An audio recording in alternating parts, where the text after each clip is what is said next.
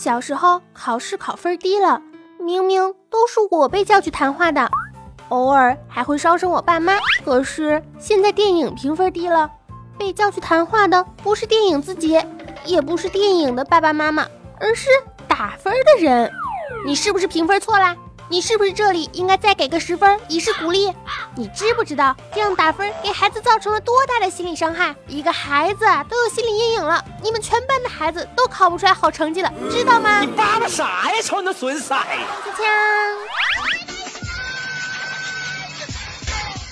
温馨治愈正能量，暖心暖胃暖被窝。但将冷眼看螃蟹，看你横行到几时？没有什么是你听不到的，没有什么是我说不出口的。谢天谢地，你来啦！带你装逼，带你飞。尼可尼可尼可尼可尼，救命！嗨，亲爱的听众朋友们，大家好，这里是少你一个不少，多你一个好，吵的西天谢地你来了小电台，我是最近感冒发烧一条龙，有着性感小鼻音的温馨治愈正能量，暖心暖胃暖被窝，胸不平可以平天下，所以天下太平，祖国统一，活着的时候红不了的螃蟹美少女兔小慧，么么哒。山妖魔闯九里，大黄蜂火燃不尽，心与你，仗剑行万里，一生仕途。本来呀，这期节目呢是想给大家出一期关于挥别二零一六喜临二零一七的欢脱一点的节目。可是呢，昨天晚上啊，豆瓣挺住的文章刷爆了朋友圈啊。本来想着今天早上再看一下。结果发现相关链接已经失效，嗯，这很人民。于是秉承着看事儿的不怕热闹大的心态，我准备好好的给大家讲一讲中国电影为什么火不了、豆瓣评分、媒介营销这几个当事方的爱恨情仇以及其中的关系。为了保证我不被封杀呢，当然我讲的话都是很中立的啦。希望大家能够认真的听完，并且给我点个赞以示鼓励。心相惜，为何叫做你在哪里？如梦不愿醒，无数风流碧骨，人却不知血脉蓬勃。说真的呀，我看不看一部电影呢？真和评分没多大关系。有的时候演员表一出来，哎，我就不想看了。要是一个片儿我不想看，但是我的男神想看，那我也绝对会说。我想看豆瓣评分到底公正不公正呢？一方面来说，豆瓣评分绝对是一股清流啊，很多片方出了七位数的高价，想要买上一分，那都被拒绝了。所有的评分绝对不涉及金钱的关系。但是另外一方面，评分的呢多是网友，还有一些独立的影评人，这些人能不能代表全国所有的观众呢？能不能真正的代表一部片子的好坏呢？不好说。但是我知道，如果电影是艺术片，评分多低都没有关系，可能还是没有理解导演的用意，大家心里。其实都明白，可是要是爆米花电影、商业电影，那要是连观众都不喜欢，那还扯什么商业呢？对不对？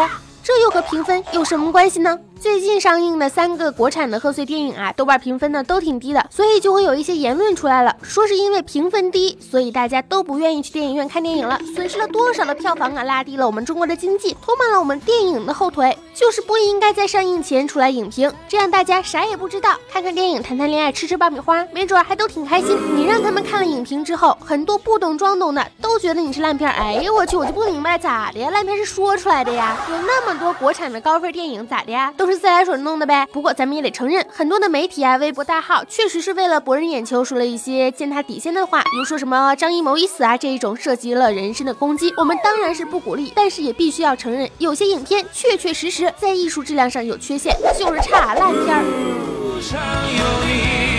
到如今，兄弟相称，杯酒相酬。恶意的不行，不负责任的不行，博人眼球的不行，那按照自己的想法，正儿八经的说说影评，评评分呗，这也不行，咋的呀？不好还不让说了呗？于是这就成为了现代的一大矛盾。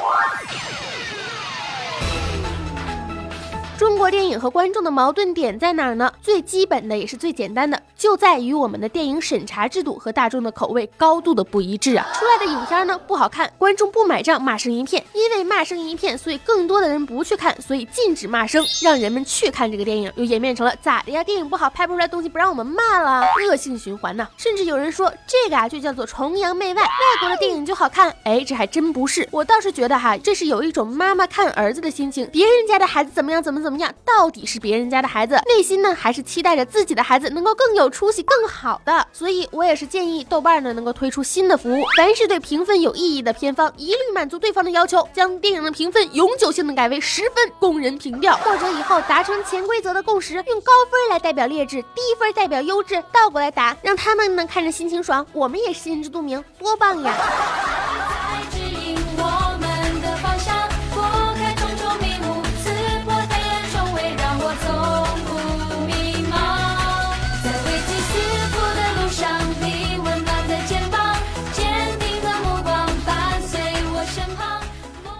我们就是要让大家知道，不拿大家的一针一线，也是为了让你们好，而不是用来缝上你们的嘴巴。事实上呢，给电影评分这件事儿啊，可远比你想象中的要复杂很多。不是说我们拿个手机戳一戳一星两星的，这个评分就是一星两星的啦。不是说我要评个一星，你电影评分就呈现出来是一星了。实际上呢，它是众多的客观主观因素相互作用的结果，以至于连所有的电影评分网站自己它都不能保证自己完全靠谱，但也不能保证说是完全不靠谱。为啥呢？最主主要的原因就是评价电影没有统一的标准，仁者见仁，智者见智。我就喜欢这个，我就要给他五颗星，咋的呀？有意见呢？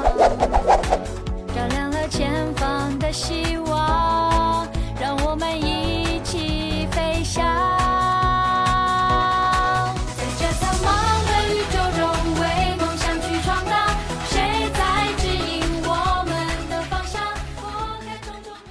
豆瓣来说吧，豆瓣呢是为了加权平均值。豆瓣的电影评分呢，并不是所有的评分之和除以参与的评分人数，而是根据不同的用户参与电影的评论的历史数据，赋予其不同的权重，让核心电影爱好者比普通的观众更有权利来决定电影的评分。好友的评分也一样，可以用用户关注一定数量的影评人和电影爱好者加为好友，评分的页面单独展示他们的电影平均值。猫眼电影烂番茄呢是采用了双分制，同时提供大众评分和影评人的评分来作为一个。参考。虽然豆瓣网啊评分经常出现在媒体的报道当中，但是啊，像我们这种普通观众，影响哪有那么大呀？哎，你平常去看个电影之前，你还会去查一下豆瓣的评分吗？查完之后，你还会去看吗？从票房上来看，葛优、章子怡主演的那个《罗曼蒂克消亡史》在豆瓣网上的评分目前就比较高嘛，是七点七分，票房却并不理想啊。上映十三天刚刚过亿。前一段时间的那个比利林恩的中场战士同样如此，豆瓣高达八点六分呢，最后只有一点六五亿的票房呀。讲道理，我自己要去。看什么电影完全是取决于剧情，还有是谁邀请我的，好吗？谁没事闲着看个评分呢？评分更大的作用是那些宣传方拿出去做营销的，好吗？或者是推荐电影的时候给一个相关的数值，给一个相关客观的东西来回答的。有没有评分很低但是票房很高的情况？有啊，很多呀。有没有评分很高票房很低的情况？有啊，比比皆是。有没有票房不好评分很低，然后被自来水发现了安利之后，逐渐加多了场次，票房变得贼拉高的情况下，多的不能再多了。所以评分高对电影是有推动作用的，评。分低，在一定程度上确实会有点影响，但是这个影响为的是让电影变得更好，拍出更多的优质电影，而不是说把电影杀死了。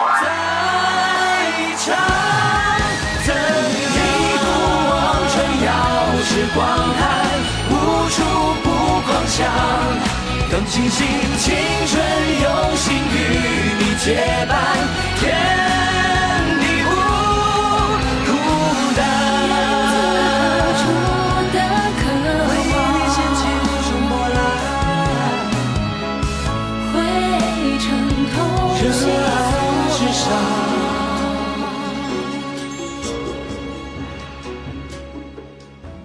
叫做本末倒置？你一个学生，你只考了五分，老师非要给你打个一百分呗，你才满意呗？我给你打五分，我是为了践踏你的人格吗？不是的，我是希望你下次能给我考个十分，十分之后十五分、二十分，最后达到一百分。什么叫做看不清现象的本质？什么叫做阻挡电影的前进？成为烂片，永远只有一个理由，那就是你真的烂。长得好的人再被人说丑，她还是美呀。白雪公主再被人泼脏水，人家还是白，还是公主呀。我们要监管的不是言论是不是自由，而是质量本。身身。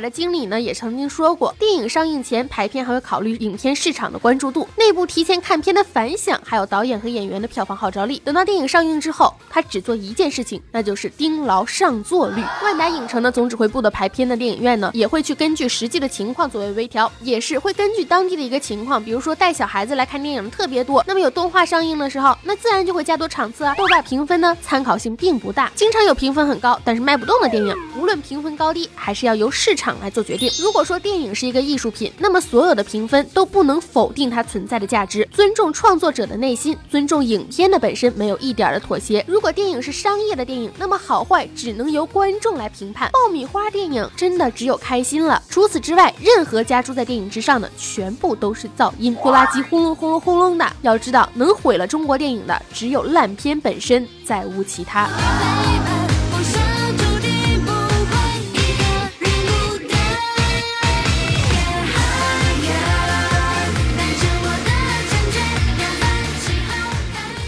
整个这个事儿呢，埋怨是一回事儿，吐槽是一回事儿，目的的本身都是为了让电影变得更好。如果说营销号故意的歪曲事实而去诽谤，这也是万万不应该的事情。自由本身在不反动国家、不反动党的情况下是高于一切的。艺术源自于生活，但艺术同样也源于自由。我们呼吁豆瓣挺住，在很多的情况下呢，我们要保证的不是豆瓣这个平台，我们要保证的是没有金钱关系的全民平台，要的是清流。而这个清流和是不是豆瓣一点关系也没有。如果有一天，豆瓣再也不公平了，加上了更多的限制，或者是搞了一些暗地里的恶意的动作，那么网上也再也不会流传类似于“豆瓣挺住”之类的文章了。我们希望呢，真的只是一个公平的平台，公平的能让每一个人都发声，能让每一个人都表达自己看法和意见的一个平台，没有管束，没有约束，只有自由。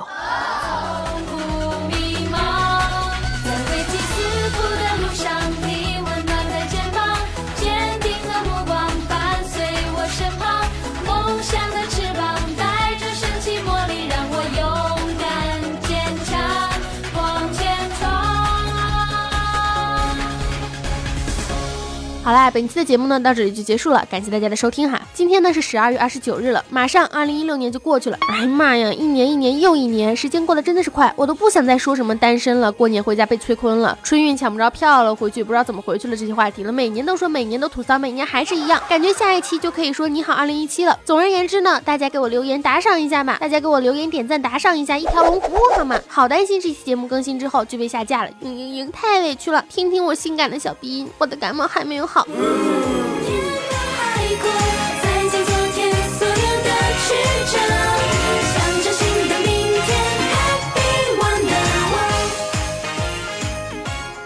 大家也记得帮我投个票哈，关注喜马拉雅 FM 微信公众号，回复二零一六，在你最喜欢的主播评选里面呢，搜索二十八号螃蟹少女，每天一票，让我保住六十九名好吗？嗯，为什么要保住六十九名呢？嗯，六九老司机，你懂啦。好啦，我的节目微信是兔小慧全拼二零一五 T 大写，简介里面都有写。新浪微博和微信公众平台都是兔小慧，么么哒。青春阳光正能量，每天都是棒棒哒。万里长城永不倒，打赏一分都不能少。感谢你们的打赏，感谢老板，谢谢你们。快来打赏嘛，等着你们的金克拉。